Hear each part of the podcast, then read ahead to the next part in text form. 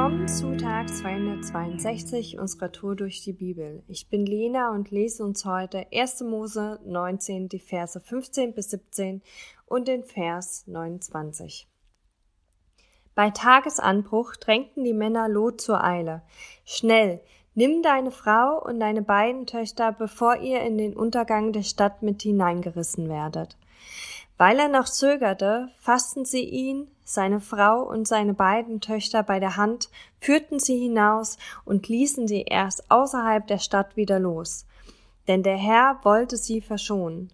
Lauft um euer Leben, sagte einer der beiden Bohnen, schaut nicht zurück, bleibt nirgendwo stehen, sondern flieht ins Gebirge, sonst werdet ihr umkommen. Und Vers 29, Gott hatte an Abrahams Bitte gedacht, er zerstörte zwar die Städte, in denen Lot gewohnt hatte, Lot selbst aber brachte er vorher in Sicherheit. Vor kurzem habe ich eine ganz schräge Serie gesehen, in der es darum ging, dass ein Mann ähm, Leute aufgenommen hat, als er gemerkt hat, boah, es ist Abend und die wissen gerade nicht, wo sie übernachten können.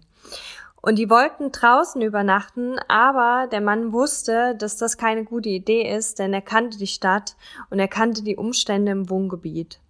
Auf jeden Fall hat er gesagt, nee, kommt lieber zu mir. Als er aber noch unterwegs war mit den Gästen zu seinem Haus, da kamen schon die ersten Männer der Stadt und es kamen von überall Männer her, die sich über diese zwei Männer, also diese Gäste, hermachen wollten. Und zwar nicht irgendwie, sondern die sie sexuell missbrauchen wollten. Dieser Mann wusste, dass das nicht gut war, was da passierte. Und ähm, Gastfreundschaft war ihm ganz besonders wichtig. Deshalb hat er sich gerade mal gedacht, na, dann gebe ich eben den Männern der Stadt eher noch meine Töchter, dass sie sich über die hermachen können. Den Männern der Stadt war das aber nicht genug. Auf jeden Fall war es so, dass zum Glück die Gäste, äh, dass es den Gästen gelungen ist, alle rechtzeitig ins Haus zu retten. In der Serie ging es dann weiter und es gab noch so Zwischenzeug, aber es wurde schnell klar, dass man ähm, in dieser Stadt nicht bleiben kann und äh, sie so schnell wie möglich verlassen muss. Deshalb ist diese Familie auf Drängen der Gäste hin aus dieser Stadt geflohen. Die Stadt wurde dann nach der Flucht tatsächlich mit Feuer vom Himmel, also apokalyptisch, äh, zerstört. Zumindest der Vater und die Töchter haben es noch rechtzeitig rausgeschafft. Die Folge endete dann damit, dass die Töchter irgendwie Panik bekommen haben, dass sie langfristig nicht überleben können, weil sie nur noch ihren Vater hatten ähm, und keine Nachkommen. Das war aber in der Zeit total wichtig als Altersvorsorge und fürs Ansehen. Also es war überlebenswichtig. Und ihre einzige Möglichkeit, die sie gesehen haben, war, ihren Vater betrunken zu machen und dann von ihm schwanger zu werden. Was tatsächlich auch gelungen ist. Okay, war doch tatsächlich keine Serie gewesen. Ich glaube, ich hätte die Serie auch nach ein paar Minuten ausgemacht, weil es mir zu krass gewesen wäre. Aber so krasses Zeug steht hier heute im Kapitel. Als klar war, dass ich über dieses Kapitel einen Podcast mache, habe ich gedacht, boah, Mann, ein eine einzige Katastrophe, das Kapitel. So viel Unmoral und so viele Dinge, bei denen man gar nicht weiß, was man dazu sagen soll.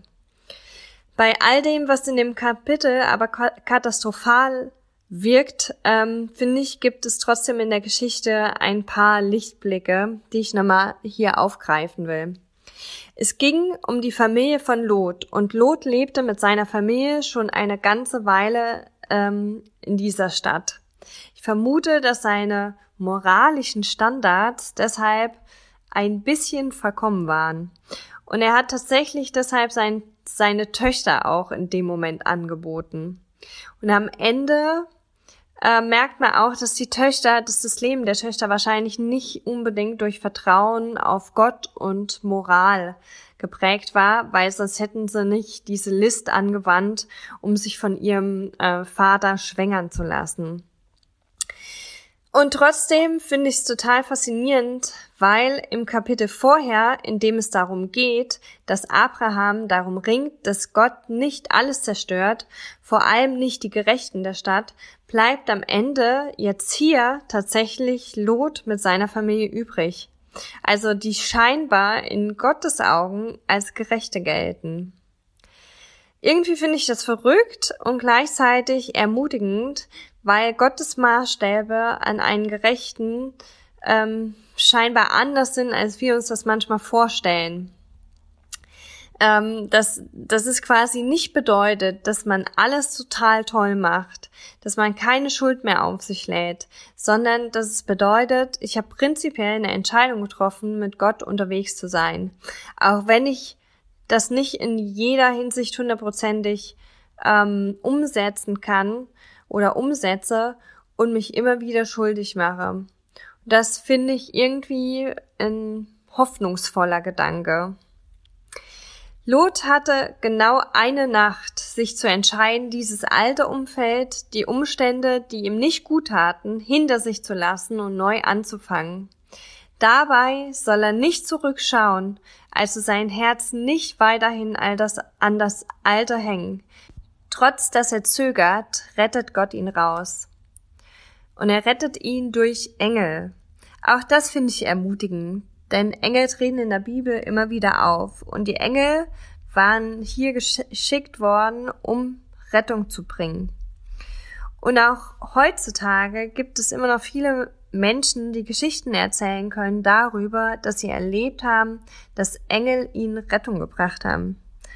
Ähm, auch ich habe schon mal sowas erlebt, wie ich beinahe vom Felsen gestürzt wäre und es physikalisch ein äh, Ding der Unmöglichkeit war, nicht zu fallen. Und es war, als hätte mich etwas zurückgedrängt und mich zurück auf den Felsen geschoben. Und das kann ich mir bis heute nicht erklären. Ähm, ich finde es total ermutigend, dass Gott hier seine Engel aussendet, um zu retten.